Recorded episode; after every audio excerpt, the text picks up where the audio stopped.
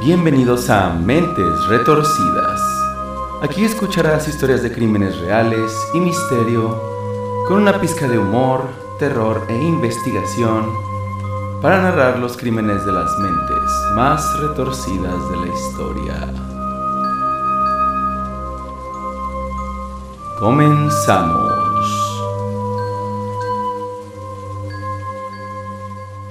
Bueno, Memo, pues muy buenos días. Bienvenido a Mentes Retorcidas.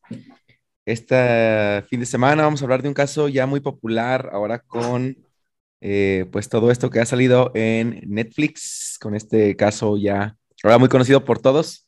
Pero bueno, antes de narrarlo, vamos a presentar también a, a mi coanfitrión. Memo, ¿cómo estás? Buenos días. Buenos días, Edson. Bien, pensando si debería considerar el asesinato serial como una carrera, muy seriamente. Ah, caray, a ver, platícame por qué.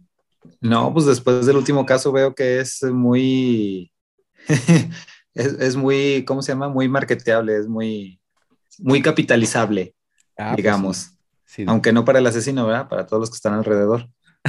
Pero no, no te creas, no es cierto. Ahorita, ahorita me llega un mensaje de la Sedena, ¿va? ¿Todo bien por allá? ¿Todo bien en casa? ¿Todo bien ahí en casa? Sí. No, no pues se crean, no se crean, todo bien. Pues sí, bueno, ya es una cuestión que hemos platicado acá, ¿no? Como que es, sí se vuelven héroes para algunas personas y luego, este, pues hay producciones de todo tipo, libros, cómics, películas, revistas, series, documentales, series se hacen, este, gente saca mucho dinero con estas historias, ¿no? Así es. Pero pues es parte, es parte de todo, Memo. El capitalismo, ¿verdad? A fin de cuentas. Sí, mira, pues si nosotros, digo, esto es porque es hobby.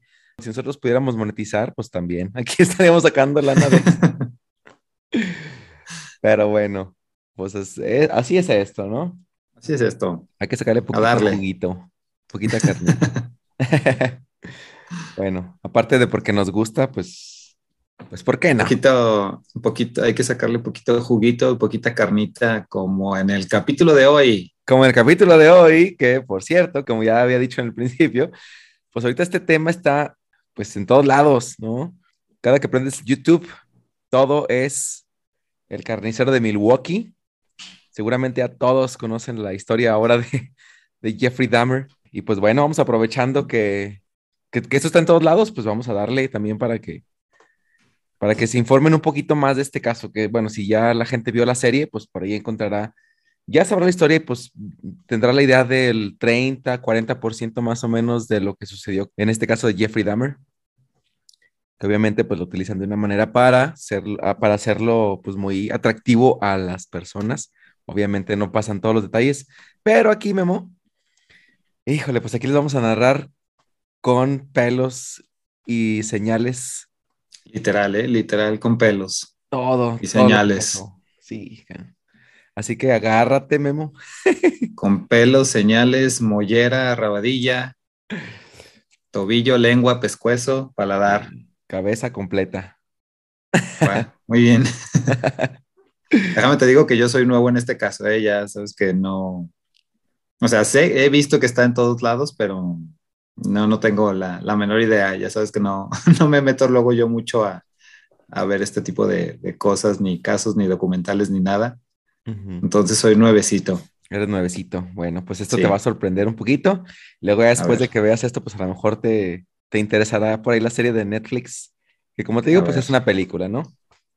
Sí. Hay cosas que sí sucedieron, hay cosas que no sucedieron en la serie, digo, comparado con la realidad. Pero pues es interesante conocer ahí este, los pormenores del caso. Pero repetimos, pues aquí vamos a dar todos los, todas las características, todo el tema psicológico y pues todos los detalles de los, de los crímenes de este cuate. A ver, pues.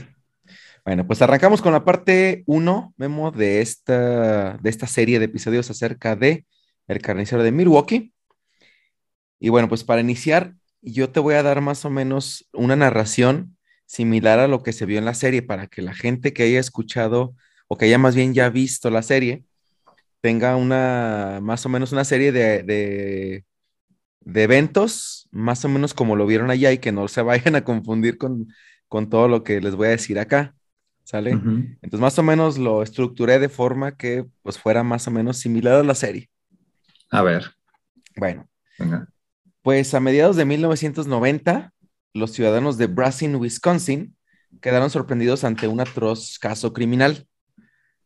Joaquim Dressler, de 43 años de edad, asesinó a un joven llamado James Madden, de 24 años, cuando estaba recolectando fondos para un grupo medioambiental en su barrio. Después de haberlo matado, lo descuartizó y puso sus restos en bolsas de basura y luego los esparció en diversos caminos rurales por ahí por Bassin. Cuando la policía allanó su casa, se encontraron con una biblioteca llena de videos de perversión sexual, de torturas, de mutilación, de accidentes en autopistas y de asesinatos, con los cuales este cuate, Dressler, confesó que se masturbaba. Estableció una conexión sexual con, con todas estas cosas ahí intensas, ¿no? Densas. Cada quien sus filias y sus fobias. Eso sí.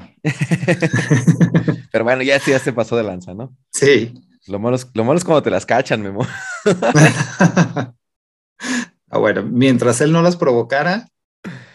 Pues sí, ahí. Todo bien. Ahí me toman, ya cuando lo supieron, pues dijeron, ah, cabrón, este se emociona con torturas y así. Ok. Sí, no, este ya está un poquito más allá de. Ya, ya se salió del corral. se salió del corral, efectivamente. Bueno, pues los detalles que se fueron filtrando sobre este caso tuvieron perplejos a millones de norteamericanos durante muchos meses. Tanto así que un año después, en julio de 1991, ya cuando fue su juicio, la noticia seguía apareciendo en primera plana en muchos de los periódicos de, Wisconsin. Pero bueno, pues esta historia sería opacada por una mucho, mucho peor. Que esta, de hecho, también ocurrió en Wisconsin y específicamente en Milwaukee. Bueno, pues eran alrededor de las 11.30 de la noche del lunes 22 de junio de 1991, eh, un mes antes del juicio de Joaquín Dressler, cuando los oficiales de policía, Rolf Mueller y Robert Roth, se encontraban a punto de terminar su turno en uno de los barrios más peligrosos y más conflictivos de Milwaukee. El barrio era West Kilburn Avenue y era conocido como un lugar en donde se daban todo tipo de robos, de tráfico de drogas, de prostitución y pues también había tiroteos por ahí. Bueno, pues estos dos oficiales, Mueller y Roth, estaban dentro de su patrulla cuando pues un hombre afroamericano, delgado y no muy alto, se les acercó y medio cayéndose. Bueno, pues se trataba de Tracy Edwards y traía unas esposas colgando de una de sus muñecas. Y además parecía no saber dónde, dónde estaba. Bueno, pues Tracy Edwards les dijo a los policías que había visitado el departamento de un tipo extraño y que este tipo le había puesto las esposas. Entonces, ambos agentes decidieron acompañarlo hasta el número 924 de la calle 25 Norte, en donde se encontraban los apartamentos Oxford, que este lugar era un edificio de tres pisos que pues parecía bastante decente, ¿no? Al entrar, de inmediato percibieron un hedor bastante fuerte en el pasillo, Llegaron y fue lo primero que les llamó la atención. Me un olor, un olor ahí medio, medio raro. El olor a muerte rancia. El olor a muerte. bueno, pues estos agentes, Memo, de hecho, eh, pues eran veteranos y ya tenían más de 10 años de, experiencia. Y obviamente ya antes tenían, habían tenido la experiencia de, de oler pues la sangre, ¿no? O, al menos un cuerpo en descomposición. Ya tenían el... Ya, ya, ya sabían a qué olía la putrefacción humana. La muerte, exactamente. ya tenían ahí la, la, idea. Pero bueno, pero esta pestilencia, como que, bueno, primero pues se sentía solamente dentro del edificio. Y además era como un poco extraña. O sea, ni, de hecho ni, ni Rod ni Mueller consiguieron asociarla inmediatamente con la presencia de algún cadáver en proceso de descomposición, como que era alguna otra cosa, pero no podían definir qué. Un poquito extraño. Pero bueno, pues el edificio de apartamentos Oxford era un lugar bastante tranquilo y limpio, en comparación pues con otros edificios de, del mismo sector. De hecho, rara vez era visitado por la policía. Todos sus inquilinos eran afrodescendientes, a excepción de un tipo extraño, alto y rubio, que vivía en el departamento 213 y al que todos se referían como The Whitey Weirdo, ¿no? Como el blanquito raro, blanquito extraño. Pues bueno, vivía ahí entre todos los negritos, pues él era el extraño, ¿no? sí. Él era el raro. El chico, el chico del apartamento 12. Digo, no, ¿de cuál? 213. Ah, 213. El chico del apartamento 213. le hubiera eh, compuesto su canción Selena, ¿verdad? Sí, le hubieran hecho un, un temita ahí. Sí, el chico de la pantalla 213. no, es que no sé, qué, no sé de qué hubiera tratado esa canción. Pues de carnicerías y cosas por el de Carnitas, ¿verdad? De bueno, pues en, en fin, los agentes de la policía tocaron a la puerta del apartamento 213, guiados por Tracy Edwards para, pues sí, averiguar qué había sucedido. Roddy Mueller, los agentes, creían que todo había sido una discusión en pareja y que posiblemente el juego sexual entre ellos pues había salido de control, ¿no? Como que dijeron, ah, estos güeyes ya se pusieron muy locos y este ya no le gustó al negrito. se metió algo demasiado fuerte y ya. Que no queremos decir qué ni por dónde, pero bueno. Bueno, pues sin embargo, Memo, los agentes no estaban preparados para lo que iban a descubrir ahí adentro. Cuando The Whitey Weirdo abrió la puerta, él se le quedó viendo de forma extraña a los agentes, pero los dejó ingresar sin, ningún, sin ninguna excusa. Pásenle, no hay ningún problema, adelante, les dijo. Ok. Sí. Bueno, pues cuando entraron los policías, el lugar eh, estaba bastante ordenado y de hecho dijeron que era demasiado, estaba demasiado limpio y ordenado como para ser el departamento de un soltero, ¿no? Bueno, aunque ¿qué, tiene? Cada mi departamento siempre estuvo ordenado, yo no me acuerdo de haber dejado como cosas tiradas, pero bueno. Todos los cadáveres guardaditos en su lugar. Cada cadáver estaba en su caja sin ningún problema. los, skeletons, los, los, skeletons en el closet. Sí, ¿verdad? Yo no tenía, no es cierto. bueno, pues ah, estaba muy ordenado su, departamento, aunque el extraño olor del pasillo que habían percibido al entrar, pues parecía ser más intenso dentro del departamento. Entonces probablemente provenía de ahí. Ahora, uno de los policías le pidió las llaves de las esposas al dueño del departamento con la idea de poner fin al asunto y retirarse sin necesidad de poner pues ninguna multa. Ya le dijo, a ver, pues ya saca las llaves y vamos allá a desencadenar a este cuate y ya, no se pasen de lanza. Sus, sus filias, ya, tranquilos. Déjenlas aquí para, para ustedes. Sí. O sea, no, no, pero este cuate no, o sea, el, otro chavo, el que estaba esposado, no dijo, lo acusó de algo, nada, nada, nada, así como para que lo ayudaran. En, en, ese momento todavía no. Todavía solamente estaba esperando que los policías actuaran ahí, este, en el departamento del Whitey Weirdo, pero no había dicho nada. Pero como vieron que la actitud de los policías, pues era un poquito blandengue, vamos a decirlo así. pues sucedió lo que sigue, Memo. Ah, ok. El, oficial le, le, preguntó el nombre al chico y él contestó, me llamo Jeffrey Dahmer. Después le dijo a la gente que tenía las llaves en su dormitorio pero antes de que fuera por ellas, Tracy Edwards, precisamente, le dijo a los policías que justo en ese cuarto fue donde Jeffrey lo había amenazado con un cuchillo. Le dijo, no, pero aguas, porque este güey aquí tiene un cuchillo adentro. O sea, mm, ahí ya fue y nosotros ya sabemos, pues. ah, pero ahí andas. Pero ahí sí, pues era lo que querías, ¿no? Entonces el agente Mueller como que dijo, ay, güey, si lo dejo ir eh, a él por las llaves, puede que regrese con el cuchillo o nos vaya a querer este, amenazar o algo. Ajá. Y entonces le dijo a Dahmer que se quedara donde estaba y él se fue al dormitorio por las llaves. Y al entrar ahí al dormitorio, empezó a buscar y vio que el cajón de la cómoda estaba abierto y, oh error, pues miró ahí adentro, Miró adentro del cajón y lo que vio ahí adentro le traería pesadillas durante muchos meses. Esto, palabras del mismo, del mismo agente Mueller. Bueno, pues encontró casi 30 fotografías Polaroid en donde se veían a varios hombres descuartizados y decapitados. Ay, güey. Entonces imagínate. Este ya, ya, nomás lo cerró así como que. Eh, no vi nada, no vi nada. No quiero tener nada que ver con esto, soy policía, pero.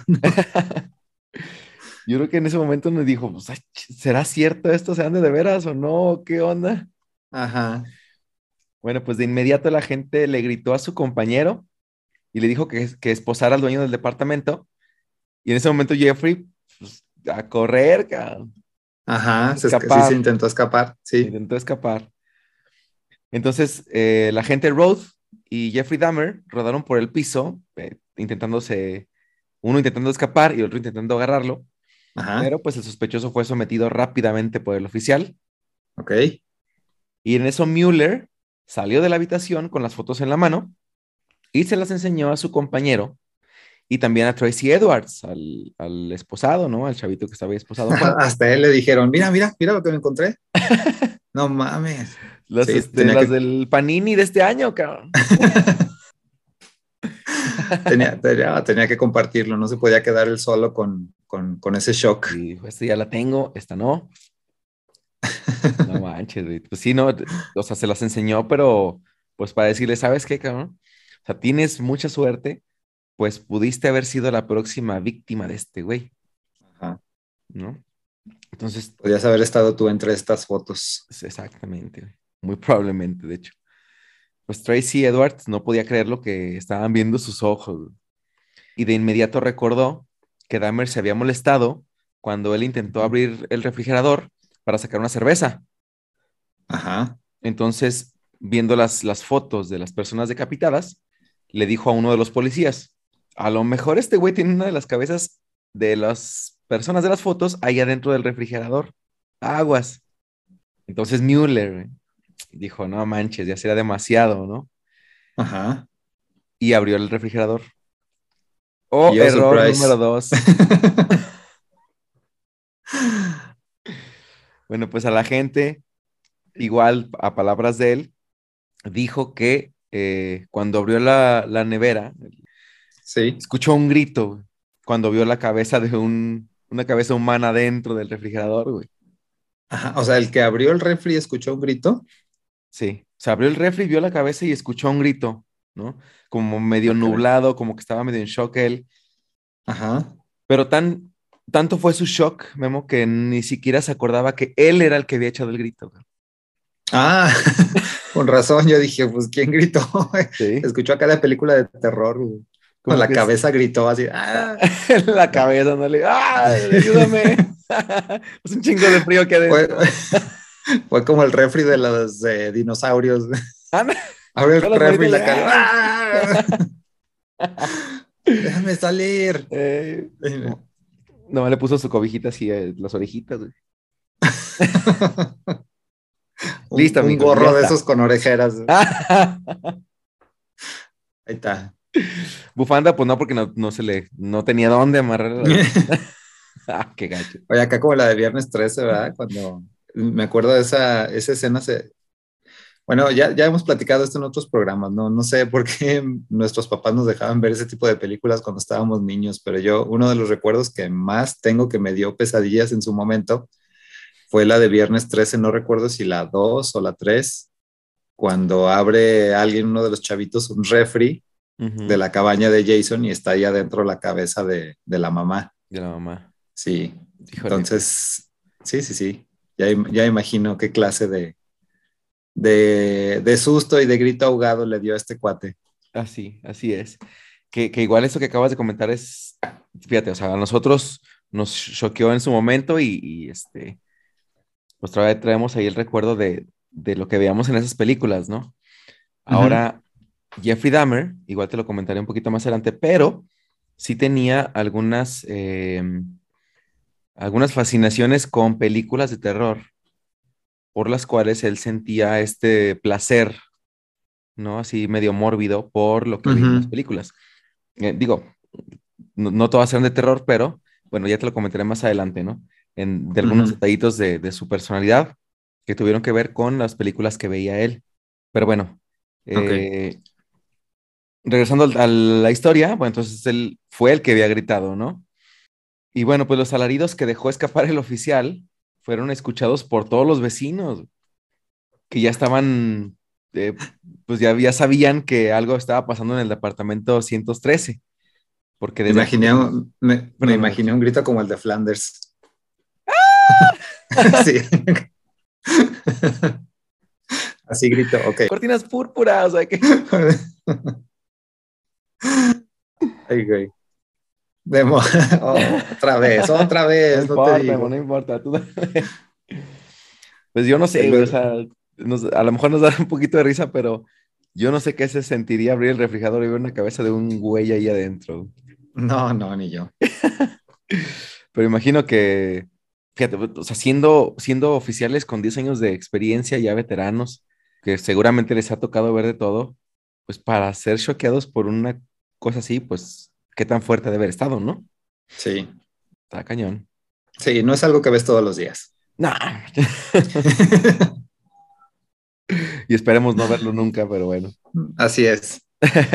Pues esto pasó en el departamento y una hora más tarde, cerca de la una de la madrugada, el lugar ya estaba lleno de patrullas e incluso habían llegado los bomberos. El rumor de que la policía de Milwaukee había encontrado una cabeza humana dentro de un refrigerador se esparció inmediatamente y varios periodistas y canales de televisión no tardaron en aparecer, intuyendo que se convertiría en otro caso como el de Joaquín Dressler, ¿no? Estaba Entonces, fresquito. estaba fresquito y dijeron, ah, mira, más money por aquí, vamos a sacar la nota y hacer dinero. Bueno, pues entrevistaron los medios de comunicación, entrevistaron al- a, los vecinos, quienes aseguraron que el Whitey Weirdo era solo eso, un tipo raro que caminaba de forma extraña, con los brazos siempre cerca de su cuerpo y los hombros hacia adelante, pero que jamás se mostró violento o grosero con nadie. Los que vivían en el mismo piso de Dahmer sabían que tenía una gran pecera y pensaron que eso podía ser el origen del extraño olor, aunque el mismo Dahmer habló con el administrador del edificio en algún momento cuando eh, le reclamaron o pusieron una queja por el olor. Eh, él dijo que había sido pues por la pecera y mandó limpiar todo su departamento. Pero volvieron a poner un reclamo y él aseguró que un trozo de carne se había descompuesto en su refrigerador y que por más que lo limpiaban no conseguía eliminar la pestilencia. Que no estaba mintiendo. Pues no. Nomás que no le, di- no ¿Sí les lo dijo qué era la carne. Sí, sí, sí, pero mentiroso no fue. Mentiroso no fue, exactamente. Pues ya está, ¿no? Entonces te decía, incluso una de las vecinas dijo que Dahmer abría la puerta de su departamento así lo justo, lo justo, para entrar y salir de él y luego la cerraba, luego, eh, luego, luego, ¿no? Rápidamente la cerraba y ella creía que lo hacía pues por privacidad, ¿no? No quiere que la gente vea adentro. Que bueno, pues también puede ser, pero pues por lo visto era para que el hedor no saliera del, del departamento y no siguiera apestando los, pas- los pasillos. güey. Que, pues, Pero imagino que se le debía quedar a él impregnado, Yo creo que sí, también olía él, ¿no? pues seguramente Su la ropa. ropa y todo, sí. Pero pues imagínate, o sea, el, pues el olor no creo que lo detenga la puerta, ¿no? El olor así de, No. ah, ya cerró la puerta. Bueno, me voy a Sí. quedar aquí adentro. Sí, como, como la, ¿cómo se llama? La congelación en el día después de mañana, ¿verdad? Que Ándale. cerraban la puerta y ya se quedaba del otro lado. la congelación. La congelación, no supe cómo decirlo, perdón. La congelancia. La congelación. Sí, le cerraron la puerta y La congelancia. El, el hielo así de, ah, Sí, se no detiene. alcanzamos a ¿Y entrar. ahora? ¿Y ahora qué hacemos, güey? No, pues aquí llegamos, ni modo. Bueno, Sí. Aquí me espera que me vuelvan a abrir. O esperamos a que nos abran o pues nos derretimos ya. Bueno, pues este. eh, eh, ah, bueno, también dijeron que nunca se le vio en compañía de alguna chica, por lo que algunos asumieron pues que era gay. Pamela Bass, la mujer que vivía justo enfrente de Dahmer, recordaba que constantemente escuchaba el sonido de una sierra eléctrica y en alguna ocasión, cerca de las 2 de la mañana, de la madrugada, se despertó por el ruido de la sierra. Entonces se levantó y fue a tocar la puerta del departamento 213 y le gritó al inquilino que hiciera sus trabajos durante el día, pero pues el tipo no contestó. Todos estos comportamientos resultaban bastante extraños, pero por lo visto no eran alarmantes, pues para nadie, a nadie le causó ningún conflicto a lo mejor, eh, más allá de lo, de lo del ruido y a lo mejor el olorcillo. Na- nadie dijo nada, ¿no? Nadie unió esos dos, esos dos puntos, así como Esos que sierra eléctrica, digo, ajá, sierra eléctrica en la madrugada, dolores putrefactos. Nadie ató cabos, No, dijo, bueno, ha de estar haciendo una mesa. preparando su pecera. Sí. pues no sé, pues no, no, no lo unieron en ese momento. Aunque yo creo que los vecinos algo, algo sabían, ¿no? Bueno, de hecho, una de las cosas que retrata precisamente la serie es a la vecina de Jeffrey Dahmer, que interactúa mucho con, con él. Bueno, entonces, este, pues la gente que se cruzaba con él ahí en el departamento o en la calle, lo saludaba y él le respondía siempre amablemente. Nunca se le vio nervioso o dando la sensación de que ocultaba pues algo, ¿no? Bueno, pues entonces los, los agentes de la policía realizaron un profundo registro en el departamento de Dahmer y encontraron varias sorpresitas que jamás olvidarían, Memo. Oh, y había más secretos ocultos, Sí, como Cueva del Tesoro. como la cueva del tesoro, exactamente. La cocina, el comedor y la sala principal estaban en un, solo espacio, ¿no? Así como casa del Infonavit, todo junto. ¿no? Estaban relativamente limpios. Solo había un par de latas de cerveza vacías y algunos ceniceros con varias colillas de cigarro esparcidas por el departamento. Al día siguiente, al quitar la alfombra del piso, descubrieron enormes manchas de sangre que habían traspasado hasta el suelo de madera. En las paredes de la sala colgaban un par de fotografías en blanco y negro de hombres fisicoculturistas, además de una litografía del pintor Salvador Dalí que representaba al infierno. En uno de los rincones había una lámpara de lava y también una gran pecera que se hallaba sobre una mesa. Dentro del refrigerador, en la cocina, que se encontraba entrando al departamento del lado izquierdo, el agente Müller había descubierto una cabeza perfectamente conservada, pero al abrir el compartimiento superior, en donde está el congelador, se encontraron otras tres cabezas envueltas en bolsas de plástico, además de unos bíceps y un corazón humano. Ok. bueno, y empezamos. Y empezamos con la búsqueda del tesoro. Empezamos Ok. con la búsqueda del tesoro. Ya llevaban tres joyas ahí. Ya llevaban ahí, ajá. Bueno, pues en el ropero del dormitorio había un recipiente metálico lleno de líquido con varias manos descompuestas y un pene. Descompuesto También, también. De, ese estaba bastante, bastante bien conservado. Creo que lo usaba, al menos creo que era de bastante uso para él. bueno, pues eh, también se encontraron dos cráneos y varios frascos de formol que contenían más dicks ahí adentro. Ajá. En una caja de una computadora encontraron otros dos cráneos humanos y, eh, y además se encontraron otros tres en el interior de un archivador metálico junto con varios huesos. Güey, Sí, ya llevamos ahí como ocho personas, más ya o van, menos. más o menos, como unas ocho. Pero Memo, el origen de la pestilencia en los No apartamentos era nada de esto. Oxford provenía del baño de Dahmer. Ah, cierto. Otra vez. Puta, la puerta del Todo- invierno y conectado con España. Otro portal ahí conectado. Pues, Sí. Toda la casa pulcramente, pero el baño. Uf. Vallecas, jolines. Eh, Salían en el, el baño de la familia. Se abrió el portal allá y al mismo tiempo estaban acá los de Vallecas, ¿verdad? abriendo el portal. Y te asomabas hacia el Ya. baño y salía la conversación en el excusado de, la, de Vallecas, güey, de la familia ahí de, Guácala. de, Max- de Máximo. Sí, va de verano. Ah, el charlatán este. el charlatán. Sí, Máximo, porque decíamos Máximo. Máximo Pelmazo. El máximo pelmazo. No, no, no, no, pre- no provenía del baño. Provenían del dormitorio de Jeffrey Dahmer, en donde se encontraba un enorme barril azul de Ajá. 216 litros, un pinche barrilote, Ajá. en donde, Memo, estaban sumergidas partes de cuerpos humanos medio disueltas, en una especie como de pozole químico ahí. Justo eso te iba a decir, tenía acá su barril de pozole humano. Sí. Lo que no sabían es que vendía comida mexicana por la noche, este güey. llévele, llévele. Llévele, su pozolito. bueno, pues el olor de los químicos más el de la descomposición de la carne confundió a la policía y a muchos de los residentes. Ah. Por eso no podían dar con el olor que chingos era, ¿no? Pero pues imagínate. O sea, él estaba intentando disolver ahí los, los cuerpos. Los cuerpos, sí. Bueno, pues, pues además de las 30 fotos Polaroid halladas en la cajonera, Memo, también encontraron un álbum de fotos repleto de imágenes grotescas. En total se encontraron como 600 fotos. Ay, güey. Bueno, pues en algunas fotos sus víctimas aparecían con vida, vestidos con un bikini de color negro y en posiciones sugerentes.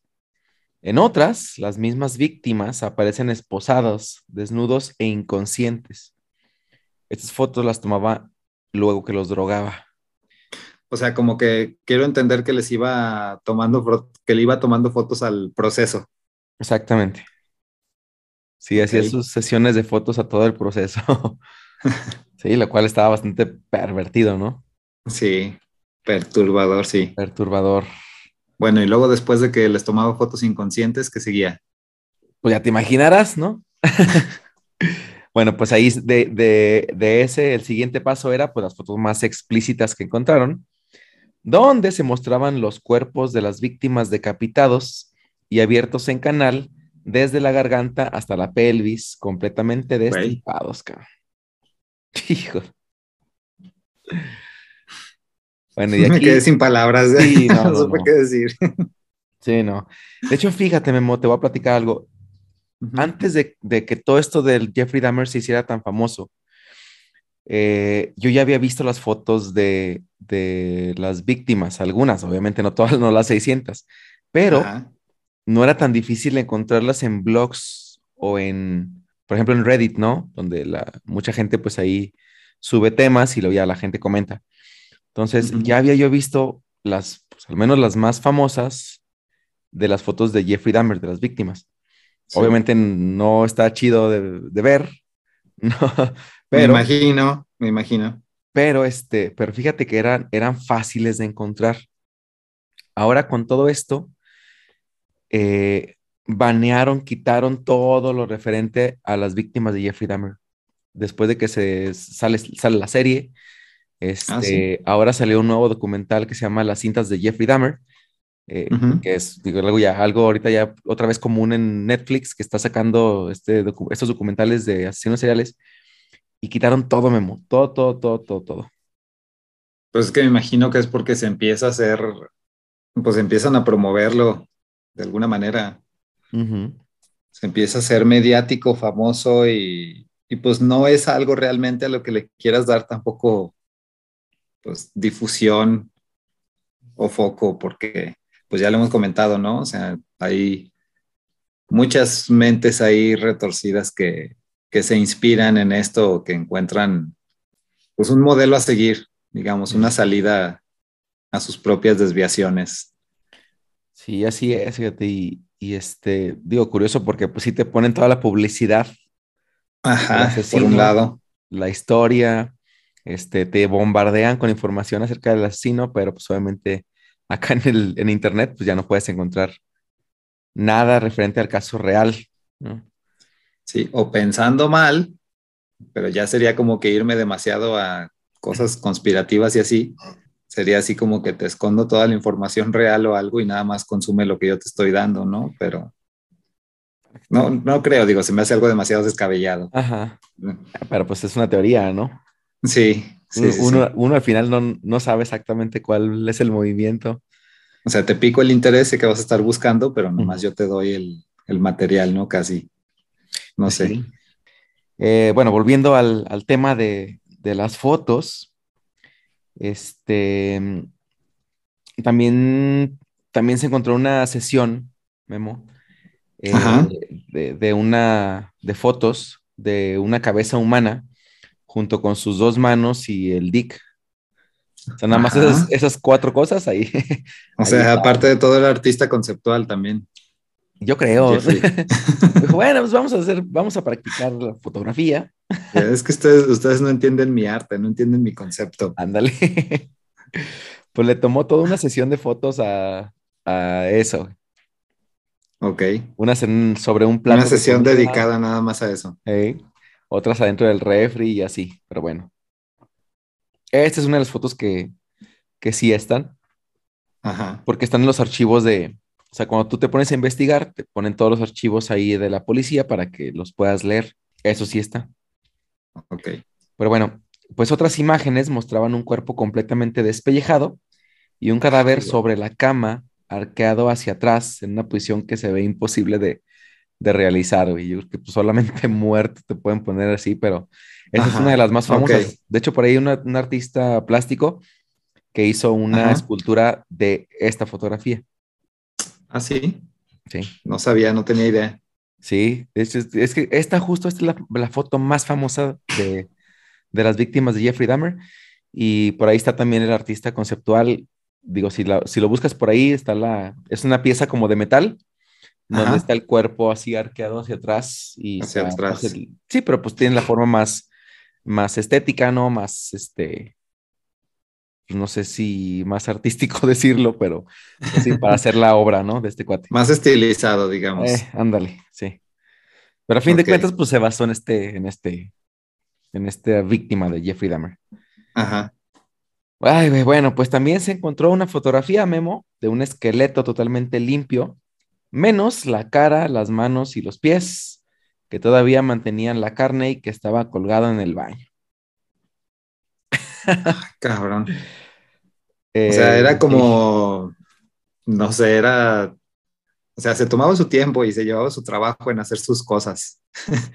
yo, creo, yo creo que sí se consideraba artista. Híjole, pues, pero ¿con, con qué cosas? sí, sí, sí, sí, ya sé. Pero bueno, pues sí estaba muy, muy pinche enfermo este güey. Ah, pero bueno, Ok, bueno, además de varias latas de cerveza, películas VHS y revistas de porno homosexual, sobre la cama también se encontró la cámara con la que Dahmer retrataba todas estas, este, hacía todas estas fotos y retrataba a sus víctimas. Ajá. Bueno, pues eh, cuando la policía también se puso a investigar más ahí a fondo en el cuarto de Jeffrey, debajo de la cama encontraron el cuchillo con el cual Dahmer había amenazado a Tracy Edwards, ¿no? Bueno, pues para ese momento, cuando la policía ya estaba investigando, Jeffrey ya se lo habían llevado al departamento de policía, que de hecho, pues estaba muy cerquita de ir de los departamentos Oxford. Y además, la cantidad de curiosos y de reporteros a las afueras del edificio, pues ya era un descontrol. Ya había demasiada gente afuera, este, pues viendo ver qué había pasado, no sabía nadie nada y pues ya sabes, la gente como es de, de pues, que, de querer saber qué, qué, onda, pues ahí estaban, ¿no? De morbosa. De morbosa, gracias, sí. Sí. pues que vieron a la policía, vieron a los bomberos, vieron, pues, que había, se habían llevado un cuate de ahí, pues, qué onda, qué pasó, ¿no?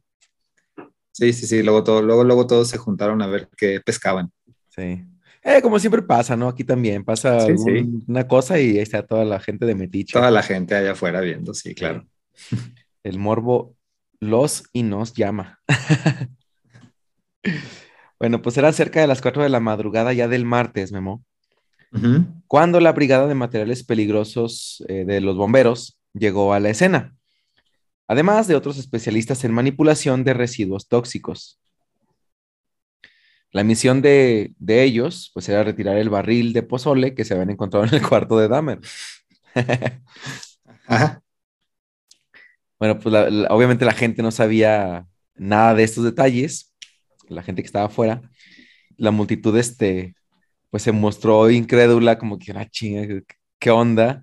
Cuando vieron a los dos hombres con trajes amarillos, mascarillas y tanques de oxígeno entrar al edificio. ¿No? Chinga, ¿qué, onda? Más, más morbo todavía, ¿qué está pasando aquí? Pues parecía hasta que habían llegado como a una zona radioactiva, ¿no? Radiactiva, sí. Mientras que pues afuera del edificio aún había algunos vecinos intentando ver qué estaba sucediendo. Pues, a las 4 de la mañana y la gente no se iba, todavía seguían ahí a ver qué onda. Bueno, pues poco después, los mismos especialistas en manejo de sustancias salieron con un congelador lleno de restos humanos y luego salieron otros dos especialistas con el barril eh, con los cuerpos sumergidos en ácido, ¿no?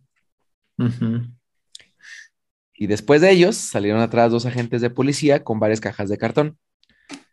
Una de las cajas tenía escrita la palabra skulls, ¿no? O cráneos. Bien sutil. ¿Qué llevas ahí? Pues no ves, güey. y salió otro con otra caja que tenía Aquí escrito dice- ahí Dix. Dicks. Ándale. Hands and Dicks. Hands and Dix. Heads. Heads and Dicks.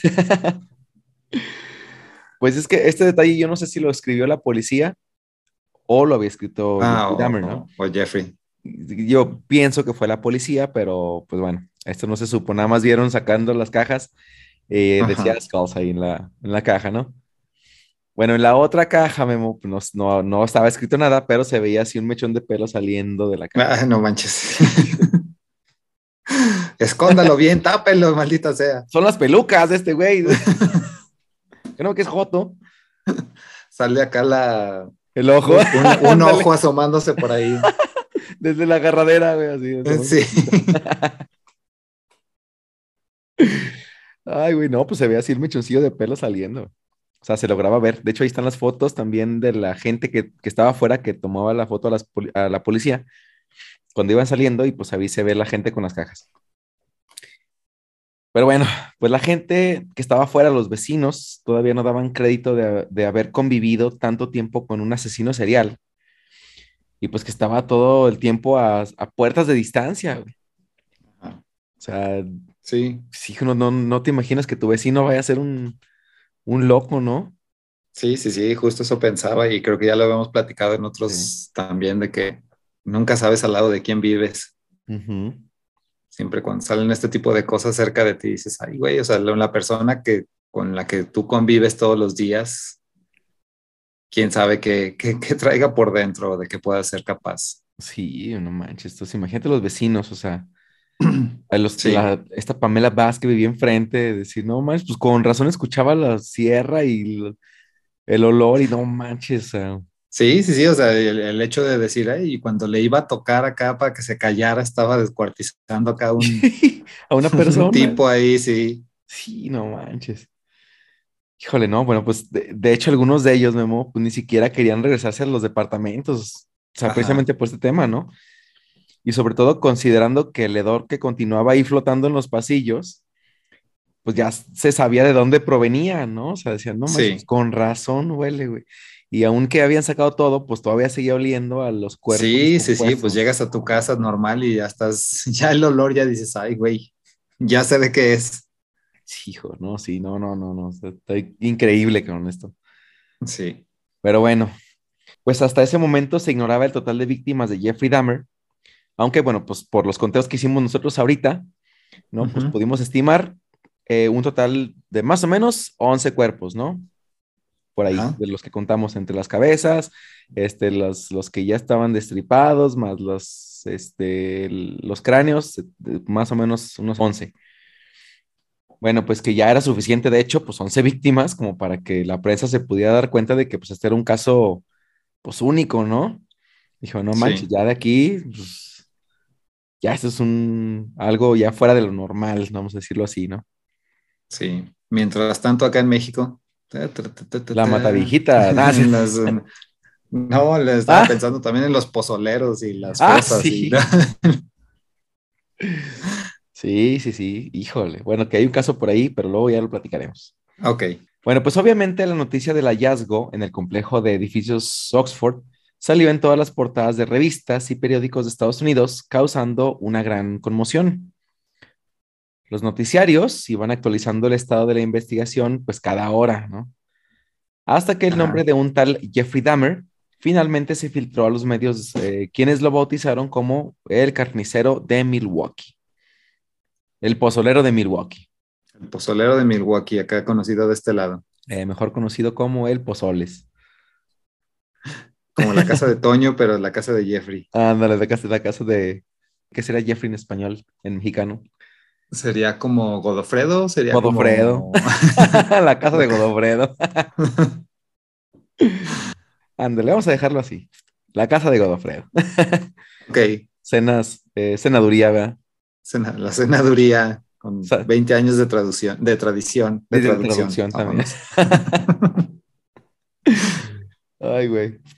Pues bueno, pues este sería el inicio de otra historia de asesinato serial en Norteamérica, Memo, porque ya sabes que, digo, acá estamos pues en no había tenido suficiente. Desde los 70 ya estaban con todo.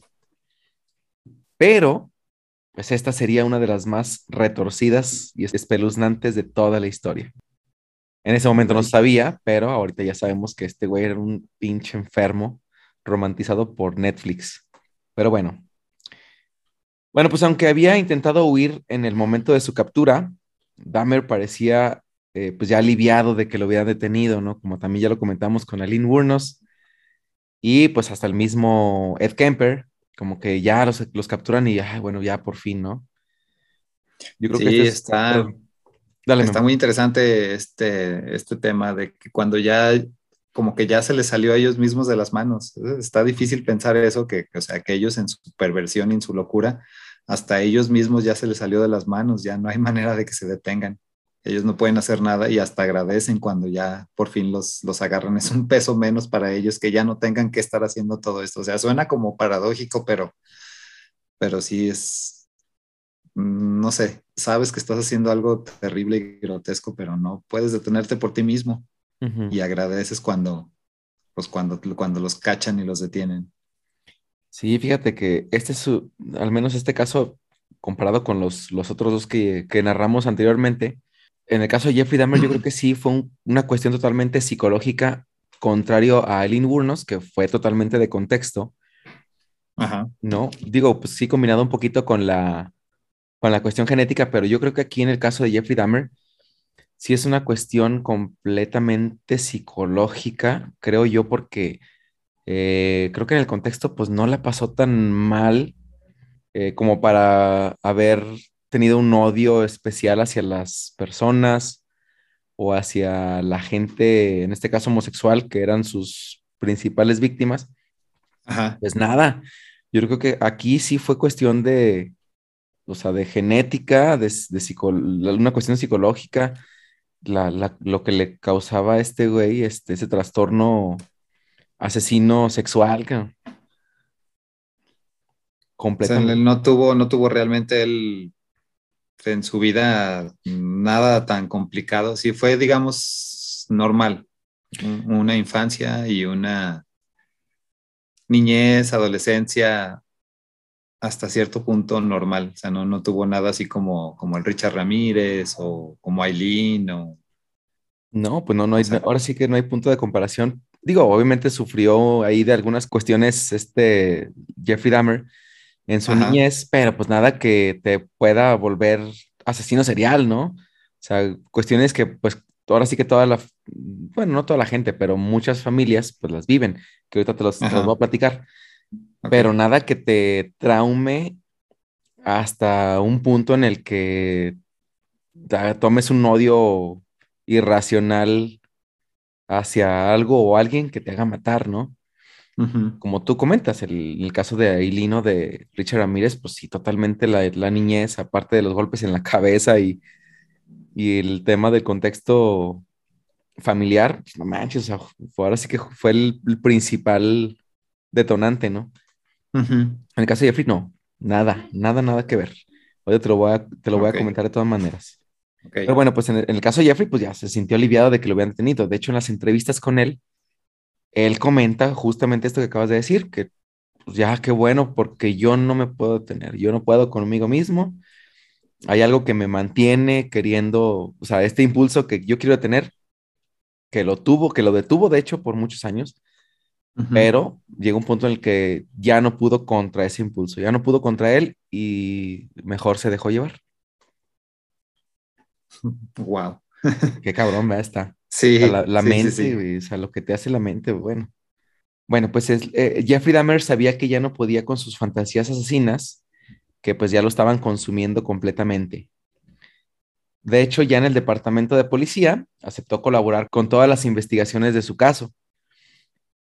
Y ya confesó haber matado a 17 hombres entre 1978 y 1991, más de 10 años matando. Güey. Pero bueno, que no, que no todo el tiempo mató, ¿no? Pero ahorita ya lo, lo veremos. Ajá. Bueno, pues según sus declaraciones, a la mayoría los había drogado con cloroformo o con pastillas para dormir. Luego los estrangulaba, mantenía relaciones sexuales con los cadáveres y luego ya los descuartizaba. Ok. Bueno, pues varios de los restos terminaban en la basura, aunque las partes que más le interesaban las conservaba en su departamento. Las partes que más le interesaban, Memo.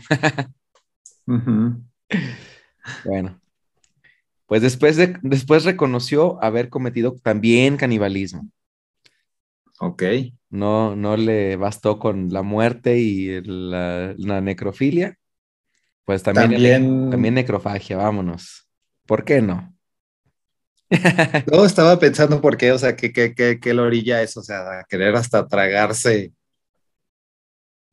O sea, no, no sé si, no sé si es un odio o es otra cosa, porque no, no parece que sea tanto de odio, porque no veo que se ensañe tanto, más bien como que es una fascinación de él.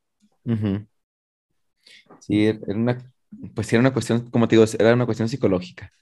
Sí, Eh, bueno, en fin, lo vamos a platicar más adelantito, te voy a dar todos los detalles y creo que al final vamos a dar exactamente el, porque ya cuando hagamos el análisis psicológico de Jeffrey Dahmer, vamos a entender un chorro de cosas de todo esto. Ahorita a lo mejor dices, no manches, pues cómo es posible, ¿no? Pero creo que sí se logra entender más adelantito. ok. Pero la pregunta clave ahora era, pues, ¿quiénes eran las víctimas, no? O sea, ya cuando te- encontró la policía todo esto, dijeron, bueno, pues ahora vamos a identificar, pues, a quién mató a este güey. Ajá. Que bueno, pues en el momento, pues era totalmente pues, difícil para la policía porque lo único que tenían, pues eran pedazos, ¿no? Sí, Bueno, pues- Pero bueno, ahí tenían fotos también. Eso sí, eso sí, eso también ayudó bastante. Pero bueno, muchas de las fotos estaban sin cabeza. Pero bueno. Bueno, pues Dahmer dijo que ignoraba sus nombres, aunque aseguró que se trataban de jóvenes que había conocido en bares gay, paradas de autobús o librerías, y que los invitó a su departamento con la promesa de beber alcohol, de fumar marihuana y tomar algunas fotografías eróticas a cambio de dinero. En esos mismos momentos, varios patólogos y forenses estaban trabajando arduamente para identificar los restos, ¿no? Como te decía, pues, a ver, de los pedazos, pues, ¿qué podemos sacar? Ya para 1991, pues ya había pruebas de ADN, ya era un poquito más sencillo, pero pues aún así, pues era un poquito complicado. Además, súmale que ya estaban medio disueltos con el ácido, ¿no? Bueno, pues todavía no pasaban ni 48 horas de la detención de Dahmer, cuando el caso ya estaba causando un revuelo enorme en todo Estados Unidos, todo el país. Bueno, pues esto es ya, digamos, el momento de la detención de Jeffrey Dahmer, pero vamos a entender ahora sí, eh, pues, ¿qué pasó con él? ¿Quién es Jeffrey Dahmer? ¿No? A ver. Bueno, pues Jeffrey Lionel Dahmer nació en Wisconsin el 21 de mayo de 1960. En 1967, él y su familia se mudaron a Back, Ohio, en donde finalmente se establecieron.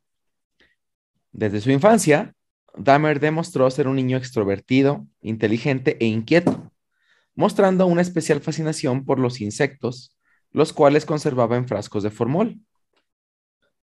A los ocho años, continuaría experimentando con ellos después de que su padre, Lionel, le regalara un juego de química para niños. Poco a poco, su interés estuvo en animales un poco más grandes como ardillas, gatos, mapaches y perros.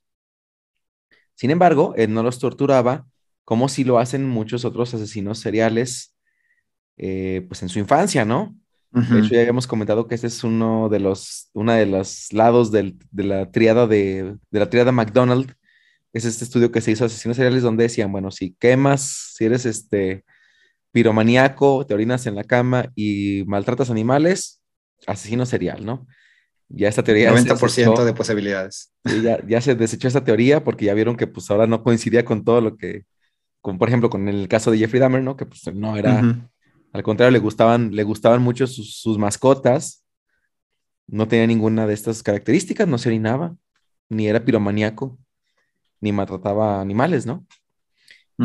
Sin embargo, pues motivado por su papá, pues sí estudiaba mucho eh, a los animales que en este caso, eh, pues ya estaban muertos porque pues, ya sea que los hayan atropellado en la carretera o se los encontraba ya en el bosque, pues muertos, ¿no? Ok. Él, los guardaba en una bolsa, bolsa de basura, y se los llevaba a, su casa. Y luego ya ahí este, los abría, experimentaba con los huesos, los, los blanqueaba con químicos y, este, y veía las entrañas de los animales, ¿no? A ver cómo eran, como que le, le, causaba una especial fascinación a él todo eso. Ya. Y el papá dijo, no manches, científico, este doctor, eh, no sé, ¿no? Entonces como que lo alentaba así, ahí te va un jueguito de química, ahí te va... Mi alegría para... Mándale mi alegría. mi alegría. Y ahí te van dos cadáveres que me encontré de camino. Y ahí te va un perro y un gato atropellado, échale. Que yo mismo atropellé, ahí te van. Es más, yo te, ándale, yo, yo, es más, deja por uno, ya te atropello uno y te lo traigo. Ay, güey, pues sí, entonces ahí como que se fueron conjuntando algunas de las, de las fascinaciones de él de chiquito, motivado también con lo que su papá, este, como que le vio ahí de, pues no sé, a lo mejor de interés, ¿no? Sí, y a lo mejor, quién sabe, ¿verdad? Pero a lo mejor no estaba tan alejado de eso, quién sabe si él, no, sé, es curioso pensar, este, por ejemplo, él eh, a lo mejor iba en una línea muy así, su fascinación era una cosa, pero no sé, cualquier evento o cualquier cosa en su cabeza o algo más bien lo hizo desviarse un poquito para el otro lado, o sea, en vez a lo mejor de, de que esa fascinación lo llevara por el lado, no sé, de la medicina o de, de, sí, de ser un... De la ciencia, ¿no? Qué sé yo, de la ciencia, se fue para el otro lado, ¿verdad? Un poquito. Y quién sabe qué tan, qué tan cerca estamos nosotros, todos nosotros en nuestro día a día, ¿verdad? En, caminando en una línea así muy delgada en la que vamos para un lado, pero estamos muy cerca realmente de irnos así como para, para otro. Sí, de la, de la realidad alterna. Híjole, sí, es cierto, ¿eh? ¿Qué hubiera sucedido si a lo mejor él se hubiera dedicado un poquito más a las, al estudio del, de la medicina? Pues a lo mejor estaríamos hablando de un cirujano bien cabrón. no sé, pues que tenía, tenía fascinación ahí con, con, todo esto. Aquí la cuestión fue que estableció un vínculo sexual con la sangre y las, las tripas. sí. y la muerte. Lo, emocionaba, lo emocionaba un poquito de más. Sí. Exactamente. De hecho, su papá, aquí no lo menciono, pero su papá en alguna entrevista comentó que notó que en uno de esos momentos, cuando él ya tenía de hecho 15 años, notó que Jeffrey Dahmer tuvo una erección cuando, cuando estaban sacando peces y abriéndolos para, para quitarle las entrañas y comer.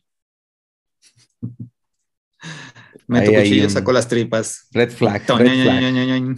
Exactamente. ¿Qué traes ahí? ¿Es el cuchillo, papá? es el cuchillo de reserva, por si se le acaba el filo a este. Es el otro cuchillo.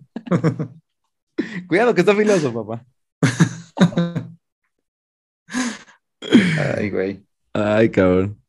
Bueno, este, entonces, bueno, ya íbamos ahí estableciendo el, vínculo de la retorsión de este güey. la retorsión. Eso sonó como retortijón. Ah, retortijón. No, bueno, de la mente retorcida mm, de Jeffrey ¿Viste? ¿Te creen? ya, también estoy utilizando tus propias artimañas, Memo. Acá el mensaje subliminal a la gente, ¿va? Eh, oculto, sí. Bueno, entonces eh, decíamos que pues él disfrutaba diseccionando animales muertos y gran parte de su infancia y adolescencia lo dedicaría a este extraño pasatiempo.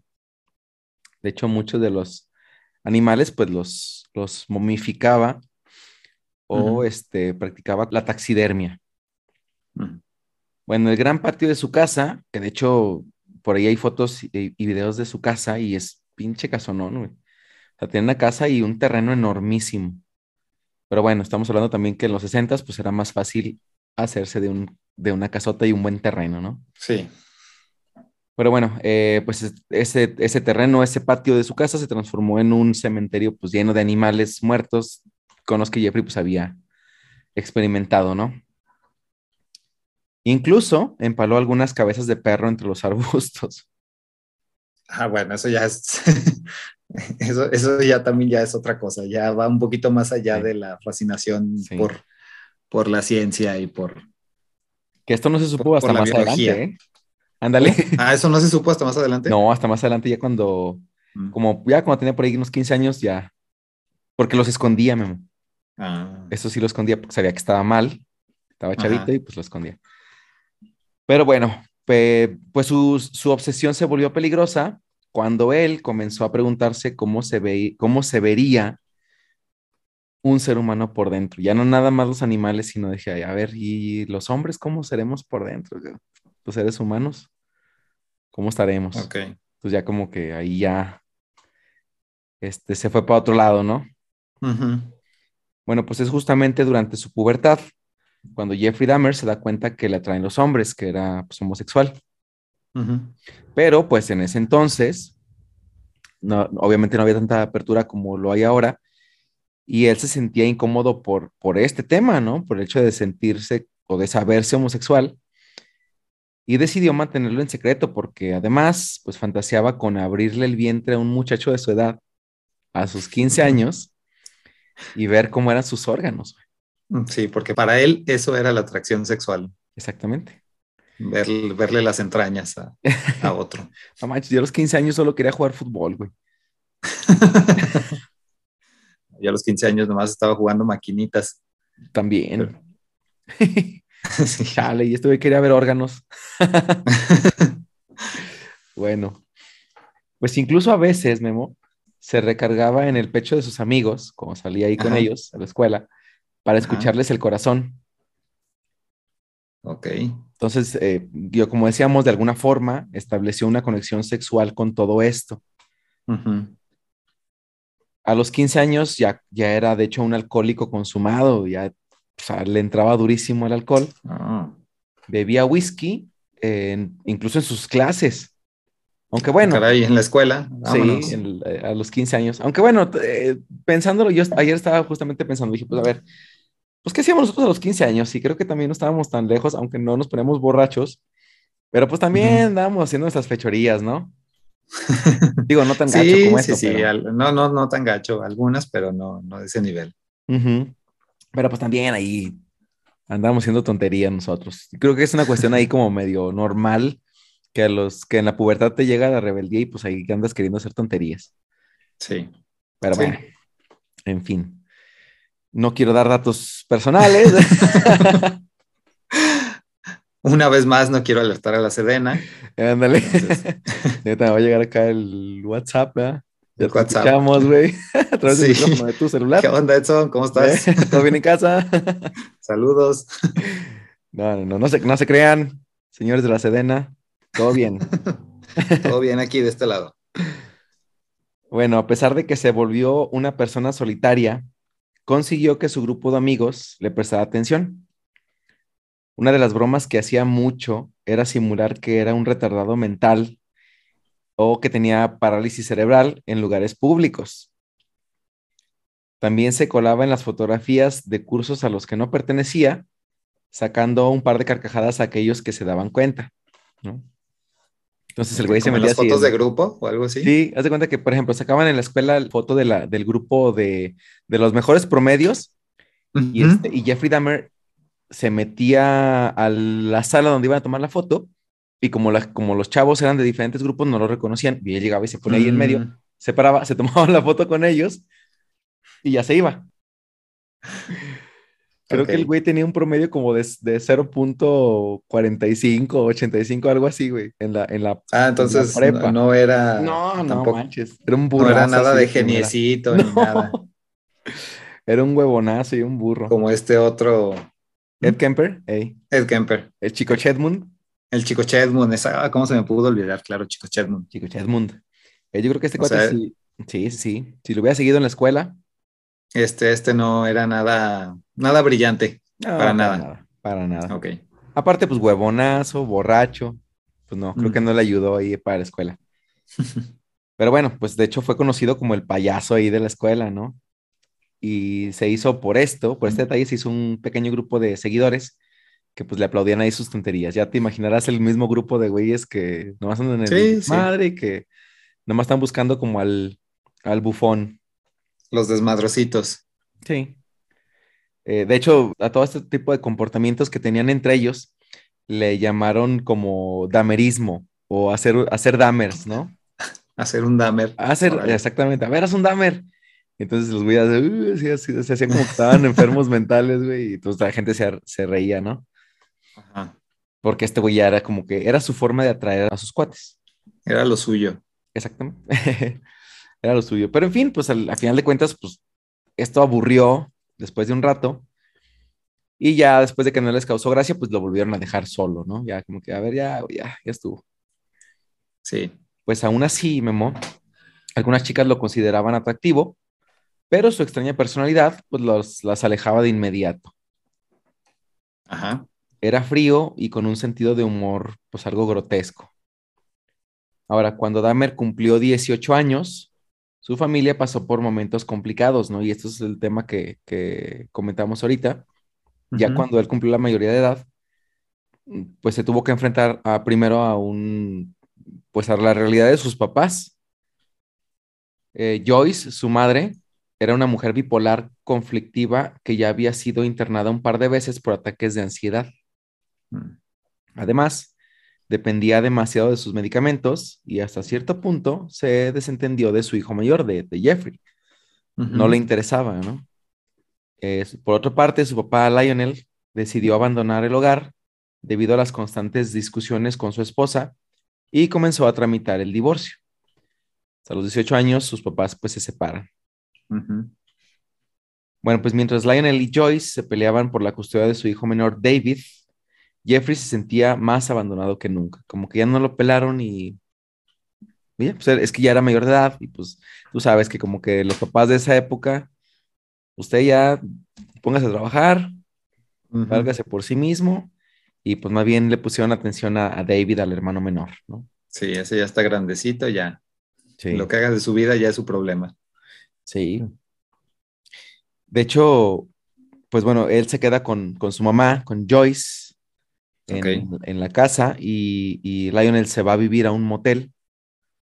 Pero después de un, de un par de meses, Joyce se, se va de la casa y deja solo a, a Jeffrey Dahmer porque pues su mamá se había ido, se había mudado a otra ciudad con su hermanito y no le dijo nada. Solo se Nomás fue. un día agarró y se fue. Sí, así. Se fue y se llevó al hermano y ya, y así el Jeffrey Dahmer así con cachinga. De repente ya se dio cuenta que llevaba varias semanas solo y dijo, ah, caray, creo que ya no va a regresar. Ah, pobrecito, sí era un cero a la izquierda. así de gacho, ¿no? Sí. Bueno, entonces decíamos que durante ese periodo, Memo, este, Ajá. él cuando salía veía que un chavo pasaba corriendo ahí por donde, por donde él vivía, eh, por las mañanas. Entonces un día Jeffrey eh, decidió esperarlo con un bat de béisbol para atacarlo. Así lo decidió, dijo, "Eh, ¿Sí? oye, Así- hoy es, hoy es el día. hoy es el día, sí, como que de repente dijo, pues ya chingue su madre, ¿no? Entonces su idea era dejarlo inconsciente y experimentar con su cuerpo. Ahora no quería matarlo, solamente quería como, según lo que comenta él en la entrevista, quería solamente tocar el cuerpo del chavo. Ajá. Pero nunca, nunca pensó que a lo mejor podía conseguir el consentimiento de, del otro chavo para hacer eso. Sí, Agarró el bate y dijo, aquí tengo tu consentimiento. güey". aquí tengo tu consentimiento, toma. hijo". Toma, cabrón. Pero fíjate, o sea, estableciendo otra vez el tema de la relación de la parte sexual con la violencia, pues el novio de otra Ajá. manera, o sea, como tú dices, pues, uno hubiera pensado, pues pregúntale, güey, ¿no? Sí, sí, sí. Y ya, pero no, dijo, no, tengo que golpearlo para que quiera. ¿no? Y su idea Sí. era también esta, ¿no? El mantener a una persona sumisa Ajá. y a palabras de Jeffrey, él no le interesaba lo que quisiera la otra persona. A él solo le interesaba lo que él quería. Ok, entonces por este lado sí estaba desconectado, que era, bueno, la falta de empatía, digamos. Ujú. Ok. Ya. Bueno, en Sé fin. que hay otra palabra, pero Sí, de hecho, pues es ahorita, ahorita damos con ella, sí. sí, es un tema psicológico, ¿no? O sea, que no sentía empatía por nadie. Ujú. O sea, nomás quería abrirlo, verlo por dentro, pero que no se muriera, ¿verdad? No lo ándale. No, de hecho ni quería matarlo. Bueno, pues en ese momento no, su idea no quería abrirlo ni nada, nada más quería golpearlo, que quedara inconsciente y pues tocarlo y según lo que comenta también él, fíjate Memo, es Ajá. que a él le atraían mucho el físico de los hombres. Ajá. O sea, una persona que tuviera un físico trabajado, vamos a decirlo así, le llamaba mucho la atención. Entonces, qué bueno por los gorditos y los flacos, porque estábamos Punto otra vez para. Pero una persona que hacía ejercicio, que tenía un buen físico, le atraía mucho la atención y este, y él lo que quería era dejar, dejarlos inconscientes y en ese momento solo tocarlo, tocar el cuerpo, tocar la musculatura y, y ya. Eso es lo que quería en ese momento. Según él lo que dice, así de, a ver, ay, caray. A ver, ah, caray, ah, ese bícepsillo. ah, aquí sí está trabajado, a el ver. chamorrillo, si está sirviendo las corridas Sí, todos los días. A ver, a ver el glúteo, a ver, A ver ah, el glúteo. canijo. Eh, Duracel también, bien. Sí, de hecho sí, sí recuerdo que comentaste al principio que en tu departamento tenía fotos así de fisicoculturista Sí, ahí. sí, era su, su, este, su fascinación. Ajá. Pero bueno, pero Memo, como Oliver Atom, pues lo, lo ayudó la Virgencita de Guadalupe. Salió ahí el vientecillo de la rosa de Guadalupe. Exactamente. Ah, pues sí, has de Dijo, cuenta. ah, ¿qué es esta rosa? Y esa mañana, pues el chavo no salió a correr, lo que muy probablemente le salvó la vida. Ajá. Entonces, Híjole, no. pues, perdóname, Mochile. Nunca supo que cerca estuvo de la muerte. Nunca supo. Nu- nunca supo. Y entonces, de hecho, Jeffrey Dahmer, pues, al- ahí estuvo con el bate y un rato es- escondido y nunca salió el otro chingue. Pues ya se olvidó de esa fantasía y no volvió a intentarlo, Ok. ¿no? Bueno, pues al, al darse cuenta de después, ¿no? Ya cuando su padre Lionel lo visitó en alguna ocasión, se dio cuenta de que, de que Joyce se había ido y le preguntó, chinga, pues ¿cuánto tiene tu mamá que se fue? No, pues como tres semanas. No, pues no. No sé, la verdad ni cuenta me di cuando Eh, se fue. No, pues sí, este, Ay, no él no sabía, el papá no sabía que su mamá se había ido, que ya tenía pues, semanas de que, de, de que el Jeffrey estaba solo. Y entonces Lionel empezó a visitarlo constantemente, ¿no? Entonces Ok. parecía bastante preocupado por, por su hijo Jeff. Además, ya como que... No lo suficiente como para llevárselo a vivir con él, pero. ah, bueno, no, no, no, dijo, sí me preocupo, pero tampoco, no te a- manches. hasta Ya, cierto ¿verdad? punto, sí. Sí. Y tu mamá no está, no manches, está solo, sí, bueno, ya voy. Ahí te dejo un litro de leche. Vámonos, Sí. nos vemos la siguiente semana. No, pues llegó y así latas de cerveza por todos lados, güey. Ok. Entonces, pues imagínate, sí, sí, sí, como que se dijo, hijo, la chingada. Ya sabía que era un alcohólico, pero pues tampoco Ajá. intentó mucho en ese momento este Lionel, ¿no? Ah, te decía, entonces además intuía que su hijo pues era homosexual y aunque no sabía cómo orientarlo, siempre le mostró su apoyo de una u otra forma. O sea, al menos como que decía, pues a ver, dime. Pero como este no le decía nada, pues ya como que también los papás de esa época no, no, preferían mejor no, no confrontarlo, no decir, bueno, pues si no me dice, Sí. Digo, si, si, no. si, si nunca se involucraron demasiado en temas no- normales, digamos, bueno, normales, entre comillas, ujú, de sexualidad, menos cuando hay una orientación distinta, me imagino. pues sí. Y además con el, ya en ese momento con el tema de la guerra y el machismo, Sí, pues menos sabías cómo decirle, ¿no? Al contrario, yo sí, quería era la... reprimirle ahí su... Ajá. su Pero mira, para hacer la época que es, mínimo, mínimo se mantuvo al margen y no, no fue represivo también como en el mismo caso de Ed Kemper, ¿verdad? Que también Sí. su papá era todo salvaje al respecto. exactamente. No, acá como que sí, el Lionel sí, sí, le, sí lo apoyaba, aunque no sabía seguramente cómo hablar con él. Dijo, Bueno, pues yo lo quiero como sea mi hijo, no le hace. Asesino y violador y. No, yo lo quiero. Descuartizador, caníbal.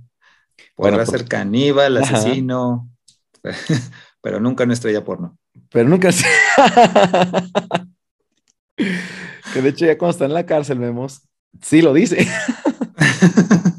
O Cuando digamos, está el papá con él. de, de ahí nació de Ahí el. nació. Ay, güey.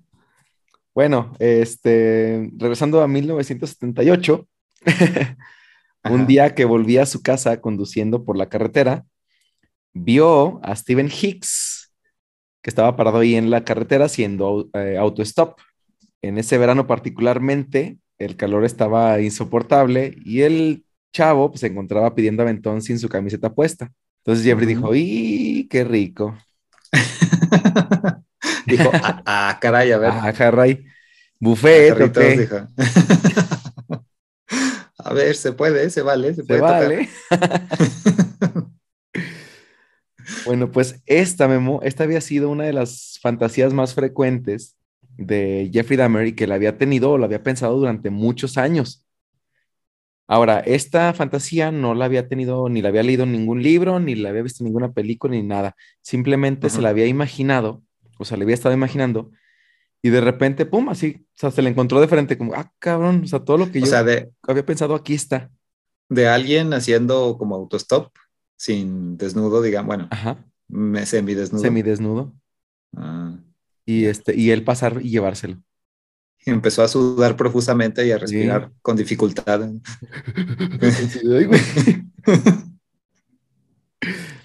pues obviamente no dudó en detenerse y le dijo, ¿qué onda? ¿Te vas o te quedas? Entonces dijo el Steven Hicks, dijo, pues vámonos. Le, pues el clásico, jalas o te pandeas. Exactamente. Y dijo, pues jalo. Pues jalo. Pues obviamente le, lo supo convencer, ¿no? Ajá.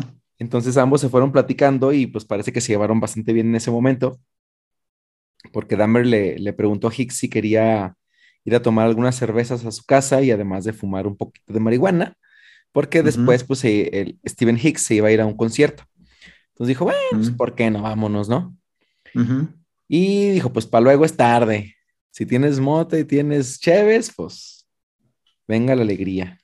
Bueno, pues este, se fueron a la casa de Jeffrey y durante esa noche estuvieron escuchando música, bebiendo y fumando hierba. Eh, y según Dahmer, tuvieron sexo consensuado. Ahora, esto nunca se supo y de hecho no se, eh, digamos, examinar ni comprobar. Pero pues esto lo dijo Dahmer, ¿no? Lo más seguro es que no pasó, pero bueno, ya te, ahorita te diré por qué. Ok. Bueno, pues después de esto, se fueron a dormir y a la mañana siguiente, Hicks, como vio que este güey no, pues no se veía que lo fuera a llevar a donde le había prometido, decidió irse. Entonces Dahmer intentó convencerlo de que se quedara, pero Hicks ya no quería estar ahí por más tiempo. Fue entonces cuando todo se salió de control y se trenzaron a golpes, Memo. Se agarraron ahí. Ajá. Y Dahmer logró tomar una mancuerna con la que hacía pesas y le golpeó en la cabeza hasta que, hasta que lo dejó inconsciente. Ya inconsciente, pues no puso resistencia y con la misma barra de fierro le presionó la garganta hasta que Hicks dejó de respirar. Bueno, pues esto es, es posible que Dahmer sintiera rechazo cuando Hicks decidió irse de su casa porque se sentía solo y no quería que el, que el, tipo se fuera, ¿no? Que Steven Hicks se fuera. Quería que se quedara con él, aunque fuera muerto. Sí, pues claro, digo, la obviamente el rechazo y la falta de atención era una constante para él, ¿verdad? Sí, pues imagínate si toda su familia. Sí. Entonces, pues sí, este, este fue el tema principal de sus asesinatos, Memo. Ah. El rechazo y la soledad. Bueno, entonces aquí fue cuando se estrenó. Aquí se estrenó, 1978, primera víctima de Stephen Hicks, ¿no? Bueno, pues posteriormente violó el cadáver de su víctima durante varios días, pero Dahmer sabía que tenía que deshacerse del cuerpo o alguien lo descubriría tarde o temprano. Aparte le iba a dar una infección, marca Dios. Si seguía haciendo eso. Diablo, sí. Aparte, imagínate, ya, ya, se estaba descomponiendo el otro güey. Sí, ya putrefacto, sí. no manches. Ya al rato se, se le venía un cacho de, de ah, cabrón. Perdón. Guácala, Bueno, pues decidió descuartizarlo guardar sus restos en bolsas de basura, Memo. Aunque antes de hacerlo, se masturbó mirando sus intestinos. Ay, güey. Como que dijo, ya la última, chingue su madre, vámonos. es lo que hay, ni modo. Es lo que hay. lo último que me queda, pues ya para aprovechar lo último, pues vámonos. Eh. Pues bueno, pues ya después de que lo descuartizó, te digo, lo metió en bolsas de basura. Luego tomó su coche las metió y salió a la carretera durante la madrugada para lanzar los restos a algún bosque o sendero por ahí abandonado. Pero Memo, cuando iba en el camino, una patrulla lo detuvo porque iba conduciendo en zigzag, como que iba así medio... Se salió del, de su carril y lo detuvieron. Ay, güey. Tómala, güey. ¿Iba ebrio o iba ebrio de poder? No, iba ebrio de poder nada más. Ah, Y de nervios, yo creo también, el güey. también, sí. Pues bueno, pues Dahmer estaba seguro de que la gente pues lo iba a descubrir, güey. Pues llevaba, de, llevaba dentro de las dentro de las bolsas el- las partes del cuerpo, güey, y las traía atrás en Ujú. su coche pues a plena vista, ¿no? Ahí para que Sí. se veían. atrás del cofre, atrás de la cajuela se veían los dedos acá de una mano. Sí, así los, los ojillos asomándose por la bolsa.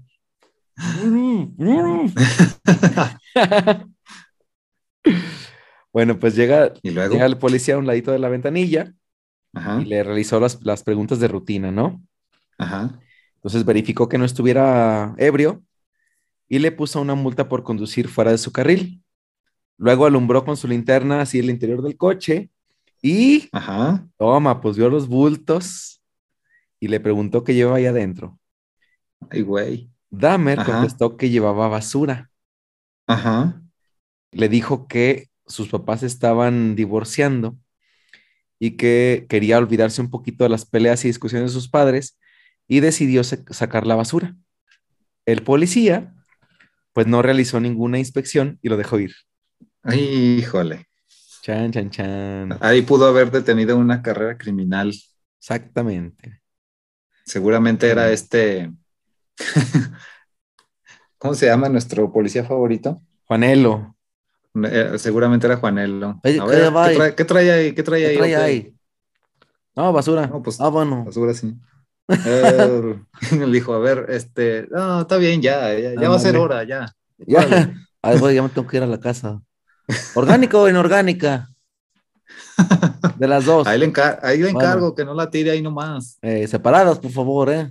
Orgánica arriba del contenedor, inorgánica adentro.